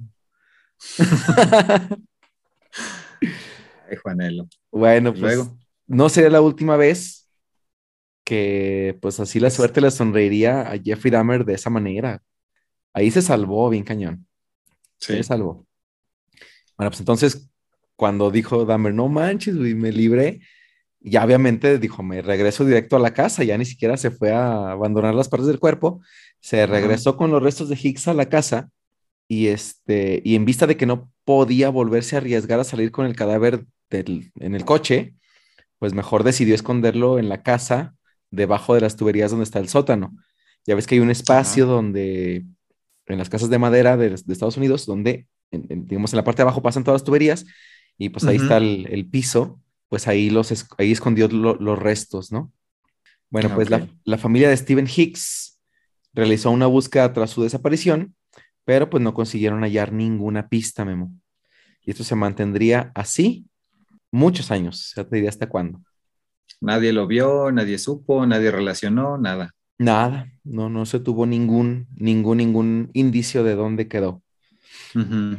Bueno, pues eh, su registro de Stephen Hicks se incluyó en la base de datos de la policía de Milwaukee, pero las autoridades tampoco llegaron a ninguna conclusión. Entonces, pues el caso de, de Stephen Hicks se congeló, nunca se supo nada. Ahora, poco después del divorcio, el padre de Dahmer lo matriculó en la Universidad de Ohio. Ya había pasado a la universidad, terminó la prepa y pasó a la universidad, quién sabe cómo. Pero, pues su problema de alcoholismo era recurrente y se dio de baja de la universidad después de cumplir solo un semestre. No, no aguantó. Dijo, esto, esto, esto no es lo mío. Sí, como que el estudio y yo no nos llevamos bien. Que de hecho te digo, yo no sé cómo llegó a la universidad, pero bueno, al menos logró llegar a la universidad. Al menos llegó, sí.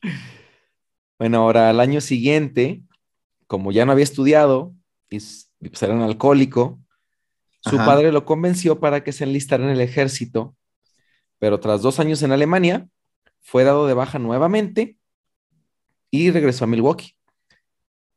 Ok. ¿sí? Entonces, lo dieron de baja precisamente por alcohólico. Bueno, pues Jeffrey trató de enderezar su vida, pero su tendencia a emborracharse pues arruinaba todos sus esfuerzos. Solía beber hasta perder el sentido Y como te digo, pues por eso fue expulsado de todos lados. Ahora él diría que bebía para olvidar sus, sus fantasías sexuales con violencia y porque Ok. se sentía tremendamente solo.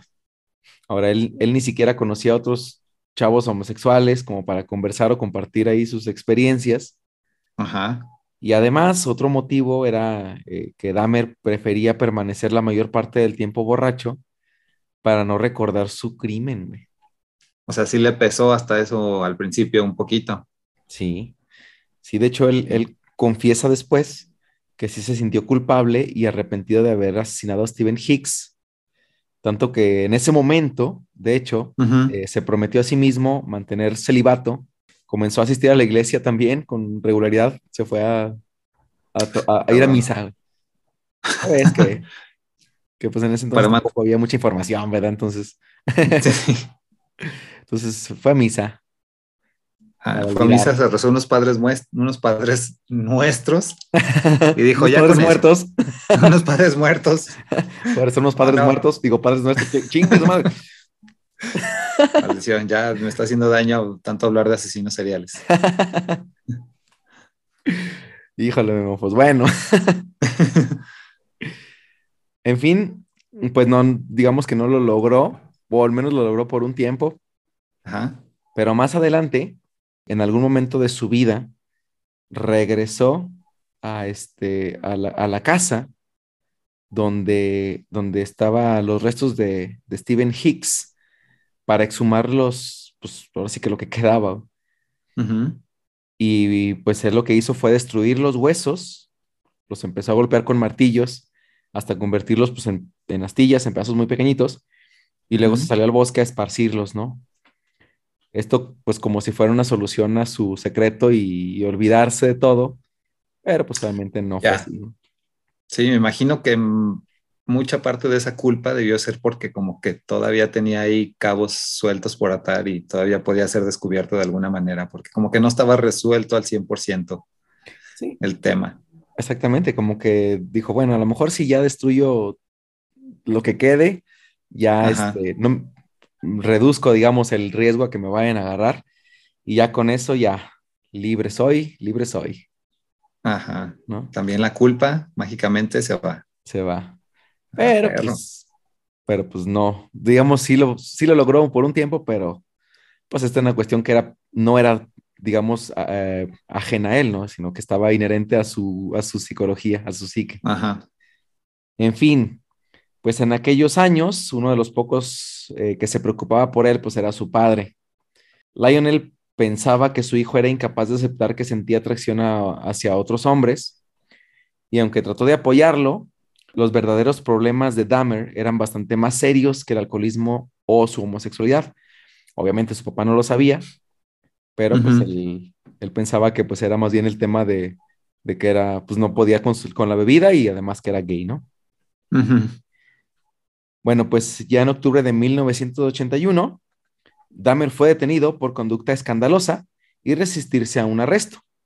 Por aquel entonces, cuando, estaba, cuando entraba a un bar, se sentaba solo y bebía pues cerveza tras cerveza hasta que el local cerraba sus puertas. Incluso, a veces se quedaba inconsciente en plena calle y me morí tirado borracho De hasta la plano. mañana siguiente. O sea, sí estaba totalmente abandonándose al, Sí. al alcohol. Cañón, cañón, cañón. También solía meterse en problemas y le daban sus buenas golpizas, güey. Ajá. Ahí en la borrachera, pues ahí la hacía de, de emoción y le, órale, cabrón, le partían su madre. No manches. Pero Aparte pues, de ahí- todo era mala copa. Sí, además, eh, a lo mejor también como queriendo sentir algo, ¿no? Mm, probablemente sí. Pues, Sí, órale, sí, sí. Me imagino también que estaba en un nivel de abandono y desesperación tal que ya sí, lo que fuera, cabrón. así Sí. Ajá, se abandonaba Sí. totalmente. Sí. Pues bueno, su conducta autodestructiva no haría más que empe- empeorar con los años. Bueno, en 1982 se fue a vivir a casa de su abuela en West Ellis, Wisconsin, en donde permanecería los próximos siete años. Entonces, durante nueve años, Memo, logró contener su, sus ansias de, de asesinar Durante nueve años, desde el 78, que fue el primer asesinato, hasta el- lo que va a pasar más adelante, ¿no? Sí. Pero logró contenerse. Ahora, cuando lo mandan a la casa de su abuela, pues estuvo ahí con ella y ambos congeniaban relativamente bien. Él le ayudaba en los quehaceres, eh, a limpiar el jardín y a hacer las compras del súper. Además, Jeffrey consiguió un empleo en el Banco de Sangre de Milwaukee. Ese mismo año fue detenido por exhibicionismo cuando se bajó los pantalones frente a 25 personas en un parque de diversiones mientras se encontraba completamente borracho. Ok. Entonces lo agarraron. Jeffrey. Sí, lo agarraron y pues ahora le pagaron una multota de 50 dólares. Bueno, pues digo, obviamente no saldría de, de sus problemas, ¿no? De meterse en Ajá. problemas. Ya en el 85 comenzó a trabajar en Ambrosia Chocolate como mezclador. Este pues era un trabajo un poquito más estable y parecía Ujú. que Dahmer podía ordenar un poco su agitada vida. Pero un año más tarde, en 1986, otra vez fue arrestado y acusado de conducta lasciva tras haberse masturbado frente a dos chicos de 12 años a las orillas de un río. Ah, Hijo de perro. Obviamente también estaba borracho el güey, pero... Usted no aprende, ¿verdad, señor Dahmer? Le Sí. dijeron. Usted no aprende, señor Dahmer. Y el otro, ¡oh! pues ya era clientazo de la policía. Sí. Otra vez, güey. Bueno, pues después de haber sido detenido por la policía, reconoció que lo había hecho en, al menos otras cinco ocasiones, esto mismo, Ah, ajá. que estaba dispuesto a recibir ayuda psicológica, pues dijo que no se podía contener. Ok. Es que me gusta demasiado los niños de 12 años, pues ¿cómo le hago? Ah, perro, maldito. La chingada. A ver, recluido, cabrón. Pues sí, a- en este, en este momento fue condenado a un año de cadena suspendida y tratamiento terapéutico. ¿Qué es la cadena suspendida? Ajá. Bueno, pues es este, estar en casa, ¿no? No podía salir, lo estaban vigilando todo el tiempo y además tenía que ir a tratamiento terapéutico. Ajá. Ahora, también una de las, de las eh, cuestiones que tenía que hacer era ir a la cárcel, estar unas horas cumpliendo tiempo encerrado y le permitían salir también a trabajar. Órale, como si fuera un medio tiempo de un trabajo o algo así. Ándale, Órale, Regresaba a la casa, su celda, ándale. Unas horitas ahí, tú, tú, tú. La siguiente se, se- levantaba, se iba a trabajar, regresaba a la cárcel y cumplía un tiempo ahí en la cárcel también. Órale. Pero bueno, Ujú. entonces esto duró un año, ¿sale? Ajá. Bueno, después de que sale, al poco tiempo comenzó a frecuentar saunas para homosexuales, en donde los clientes tenían sexo consensuado de forma rápida y ocasional, entrando a habitaciones privadas. Entonces, Jeffrey se dio cuenta que era fácil para él pues, asistir a estos lugares donde pues nadie preguntaba nada. Este, llegabas ahí, te Ujú. encuerabas y si le gustabas a alguien o te gustaba a alguien, pues ya, a lo que ibas, ¿no? Pero bueno, pues este güey, como ya sabemos, no, no, pues no le era suficiente. Entonces se empezó a drogar a sus parejas y abusaba de ellas cuando estaban inconscientes. Ok, a este le gustaba el control, Le gustaba el control machete. tener el control. Sí. pues sí, en otras entrevistas, cuando, lo, cuando le preguntan a él, pues. ¿por qué hacía esto si ya tenía, pues, el, el- digamos, era consensuado? Ya le consentimiento. habían dicho exactamente, le habían dicho, sí, güey, sí quiero.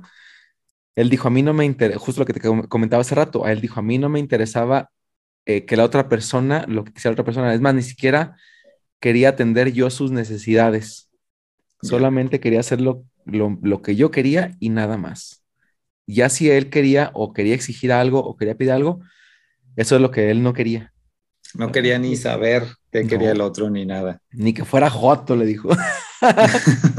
ah, no, sí soy. no, Pero bueno, in- entonces, interesante. no le gustaba el, es lo que tú acabas de decir, le gustaba el control Ajá. completamente. Bueno, pues por este motivo eh, le prohibieron la entrada, sobre todo cuando uno de sus acompañantes estuvo en coma durante casi 10 días después de que este güey lo drogó. Lo drogó. Se le pasó la manita. Se le pasó la mano. Ahora, pues obviamente, cuando las, los hombres que asistían a estos lugares pues levantaban cargos, se tenían que saber todos sus datos. Ajá. Por lo tanto, pues ellos evitaban mejor meterse en, en problemas y no levantaron, en este caso, no levantaron eh, cargos contra Dahmer para no exponer públicamente su vida sexual. Ok. Entonces, pues quedó libre, no le dijeron nada, solamente Sí, le, sí, le- sí. le prohibieron el paso ya a los, a los saunas, ya no lo dejaron entrar. Nada más pusieron su foto ahí en la entrada Eh, no le permita el paso a este, a este señor. a este señor. Ahora, en, en noviembre de 1987, Dahmer conoció en un bar para homosexuales a Steven Tomey, de 24 años de edad. Ambos pasaron la noche en el Ambassador Hotel, que ya, pues como no podía ir a los saunas, se fueron a un hotel. Mm. Y a la mañana siguiente, el joven apareció muerto. Mm. Despertó Jeffrey Dahmer, volteó a un lado y vio a Steven Tomey muerto. Ah, cabrón. ¿Sí? O sea, ¿no supo qué pasó? No supo qué pasó. Ahora, Dahmer insistió en que ambos estaban borrachos y que cuando despertó, Tommy estaba tendido en la cama con la boca llena de sangre.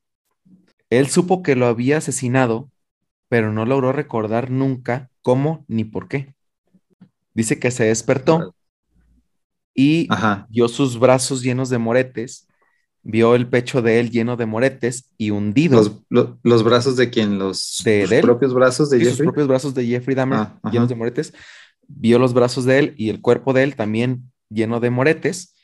La- el tórax eh, hundido y salía sangre de su boca. Ok. Bueno, pues asustado, cuando se levanta, él se había quedado solamente por una noche, se registra por una noche más y salió a comprar una enorme maleta en un centro comercial que estaba por ahí cerca. Regresó al hotel y esto pues ya le dio tiempo para meter el cadáver dentro de la maleta. ¿sí? Luego pidió un taxi y se dirigió a la casa de su abuela. Ahora, cuando, cuando pide el taxi, cosa curiosa fue que cuando el taxista le ayuda a cargar la maleta para meterla en, el, en la cajuela, el taxista le dijo, pues que llevas un muerto, tu maleta está demasiado pesada. y eso fue real, güey, así le dijo. Y el otro le dijo, sí, ¿por qué? Sí, Ah, no, sí no, llevo nada, nomás. No, Jeffrey Dahmer nomás se rió, güey. Solo Qué suerte que tiene este güey, no manches. Qué suerte, cabrón. Estuvo tan cerca y tan lejos, pero bueno. Sí. Bueno, pues entonces llevó al cuerpo, el cuerpo de, de Stephen Tomey al sótano de la casa de su abuela y abusó sexualmente de él durante varios días antes de descuartizarlo y tirarlo por partes en un bote de basura. Nueve años Ajá. tuvo, digamos, como este tema del, de la- del asesinato lo tuvo ahí reteniéndolo dentro de él. Nueve años le duró y en el 86, dijimos 87, volvió a matar. Y salió en una peda. Se hizo en una peda. Y Ni no supo ni qué onda, ni cómo. cómo, ni nada. Ajá. ¿Sí? Híjole. Bueno, pues dos meses más tarde, Memo conoció a un chico de 14 años llamado eh, Jamie Dubstater a las afueras de un club gay. El chico dijo que era mayor de, de 18 años y Dahmer le ofreció dinero para que se dejara tomar unas fotografías eróticas en el sótano de la casa de su abuela. Pero tenía 14 años nada más. Ajá. Una vez allí, lo drogó con somníferos, lo estranguló y abusó su cadáver para luego descuartizarlo y lanzar los restos en bolsas de basura. Ahora aquí ya Jeffrey se dejó ir como Gordon Tobogán. Dijo, chingue su madre. Sí, pues esto es lo, que te iba a decir, aquí no- ya dijo, Ya ahora sí ya, ya. Dijo, me vale ya. me vale. Que sea lo que tenga que ser. que sea lo que Dios quiera. La clásica va. La clásica, echándole culpa Si, si-. Dios no, si Dios no quiere, me va a detener. Exactamente. A ver, deténme Dios, a ver, a ver, a ver. A ver, a ver. Toma, Entonces Dios quiere. Sí. Ahora, para marzo de 1988, Richard Guerrero, de 25 años, correría la misma suerte. Memo. Bueno, pues para ese momento, la desorientada vida de Dahmer había incomodado demasiado a su abuela. Invitaba constantemente a hombres a la casa y se encerraba en el sótano a beber y tener sexo. Poco después, encontró un maniquí en la habitación de su nieto, el cual utilizaba para masturbarse. Esto lo hizo como medio para restri- restringir también su, pues ahora sí que sus impulsos sexuales y asesinos, se metió a un centro comercial, se robó un maniquí de una tienda, se escondió él en uno de los vestidores hasta que la tienda cerró en la noche, desvistió el maniquí, se lo robó y se lo llevó a su casa y este y se lo, y se lo quedó. Y entonces la abuela lo encontró en el cuarto. No manches. Este, y le dijo, ¿qué onda, cabrón? ¿Con esto qué? y pues ya, güey, la abuela ya harta de la situación, le habló a su hijo Lionel para que presionara a su nieto Jeffrey y pues lo obligara a buscar un departamento porque ya, dijo, hasta aquí, ya no puedo más con este güey. Ajá. Bueno, pues el 25 de septiembre de ese mismo año, Dahmer se mudó a un sencillo edificio en donde no se asentaría durante mucho tiempo. De hecho, apenas llevaba ahí 24 horas cuando ya se había metido en problemas otra vez. Llegó al departamento, eh, dejó sus cosas, salió por la noche y le ofreció dinero a un chico de 13 años para que se dejara tomar unas fotografías y lo llevó hasta su departamento. Pero, o sea, aparte, encima de todo, o sea, era también pederasta. Sí. Encima de todo. Se supone que no sabía, pero... Eh, ah, sí, sí, sí. Pero bueno, ¿no? Ahí, bueno, él dice que no sabía hasta que después le dijeron, porque dicen los chavillos que pues tenían 18, o que le habían dicho a él que tenían 18 años, pero, ni que no pues, se notara, también que no se haga vamos Exactamente, ¿no? O sea, si le ves la cara, bigotes tiene este cabrón. Exactamente. bueno. Aquí está mi licencia, mira. Ándale.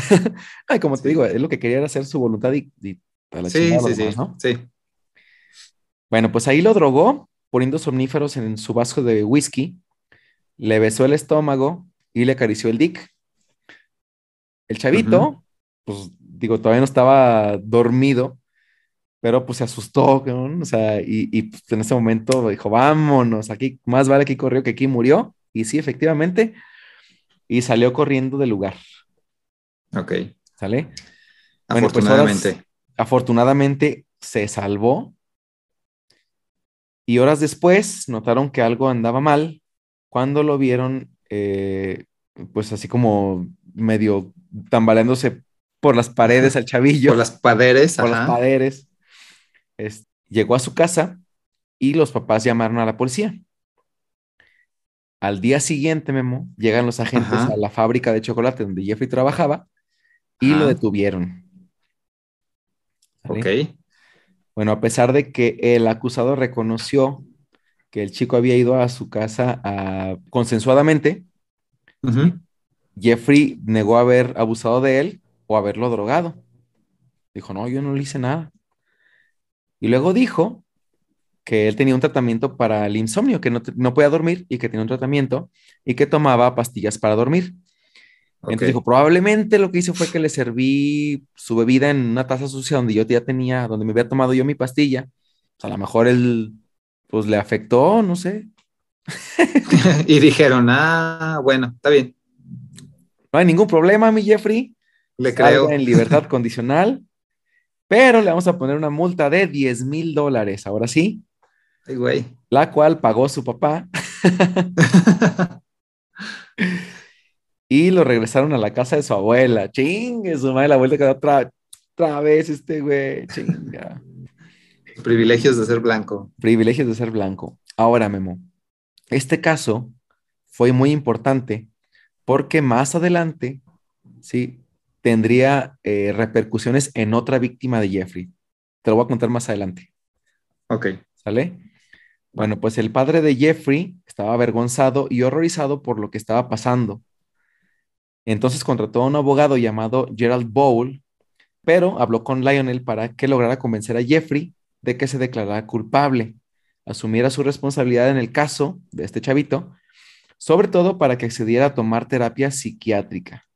Bueno, entonces el 30 de enero de 1989, Jeffrey Dahmer se declaró culpable ante el tribunal y quedó a la espera de su sentencia, la cual se dictaría el 23 de mayo.